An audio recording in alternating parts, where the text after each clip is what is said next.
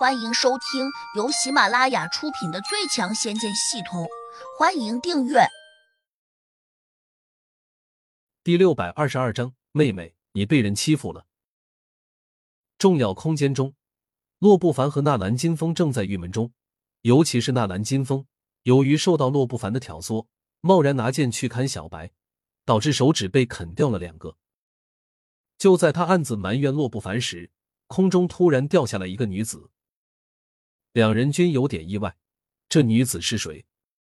长得倒是十分美貌，但衣服好像有些不整。难道胡杨在外面欢喜？这女子刚和他欢好过。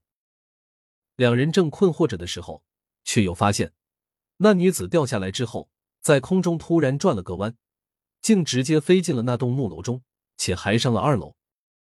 哼，我还以为胡杨是个不近女色的圣人，没想到也不过如此。纳兰金风正没地方撒气，忍不住恨恨道：“他是个修炼有成的地灵，竟然暗中欺负良家民女！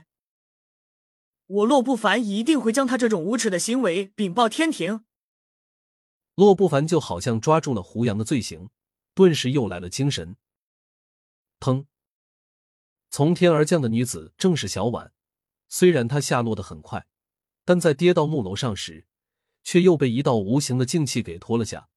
因此，他落地声虽响，但却丝毫没有受伤。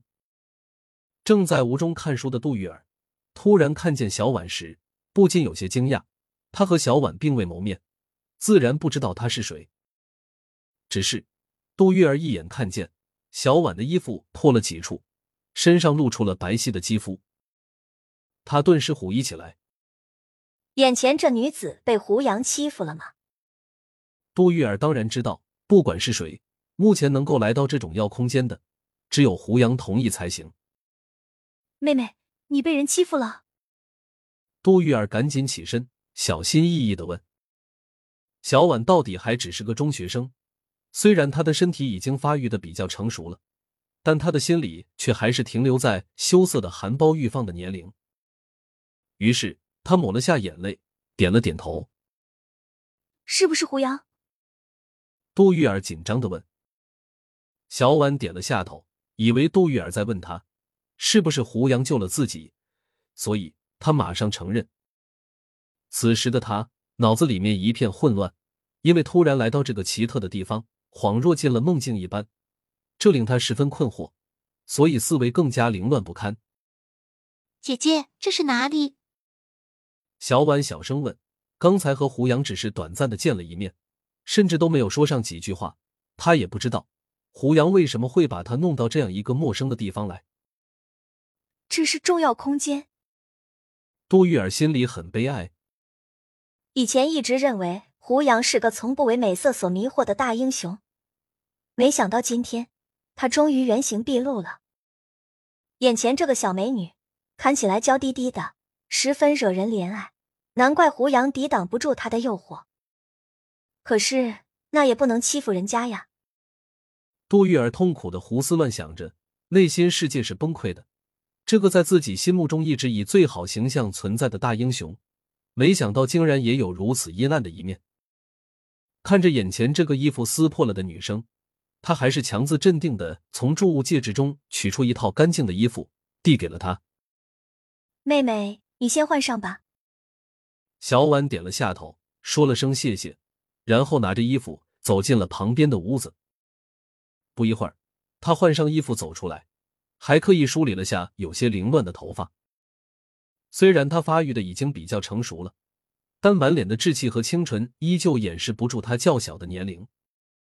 杜玉儿心里暗叹了一声：“妹妹，你怎么称呼？今年多大了？”小婉报上姓名，说自己十七了。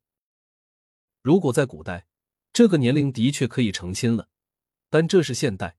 杜玉儿越听越心寒，不禁又对胡杨多了几分责怪。这么小的女孩，她怎么下得了手？杜玉儿忍不住又小声嘀咕了一句。小婉早已经成功筑基，听力自然不差。她转头诧异的问：“杜姐姐，你说什么？”“没什么。”杜玉儿心里有点难过。暗想，胡杨当着自己的面倒是十分正经，没想到背着自己就做下这等伤天害理的事情。杜姐姐，这个什么重要空间是怎么回事？小婉又好奇的问。杜玉儿指了下外面，顾名思义，这里就是一个种植草药的地方。小婉哦了一声，有点迷茫，因为她站在走廊上往四下观望，除了看见几座山和几个重要的农夫和采茶女，以及小溪边上那两个穿着打扮有些奇怪的人，他几乎看不见别的东西。远处的山峰被厚重的云雾给遮住了，好像这里是凡间大雾弥漫的冬天似的。问题是，这地方到底在哪里？还是在那个什么天灵大峡谷里面吗？小婉想不清楚。刚才胡杨伸手一拉，就把他拖到这地方来了，且还不给他解释一声。哎，胡杨哥变了，好像越来越冷漠。那么，眼前这个美丽的姐姐会不会是他的女朋友？这样一想，小婉忍不住又投眼看向了杜玉儿。她总觉得眼前这个小姐姐长得实在太过漂亮，竟令自己有点自卑。虽然她也很漂亮，可终究没有杜玉儿那种曼妙多姿的身体。胡杨哥好有眼力，竟找到了这种倾国倾城的大美女。小婉心里不停的念叨着，但又有些醋意。想当初，她和胡杨在出租屋里面过的那是何等的畅快，如今她却被眼前这个美女姐姐给抢走了。想到此，小婉有点难过，甚至都不想和杜玉儿多说一句话，因为她潜意识中还是把杜玉儿当成了情敌。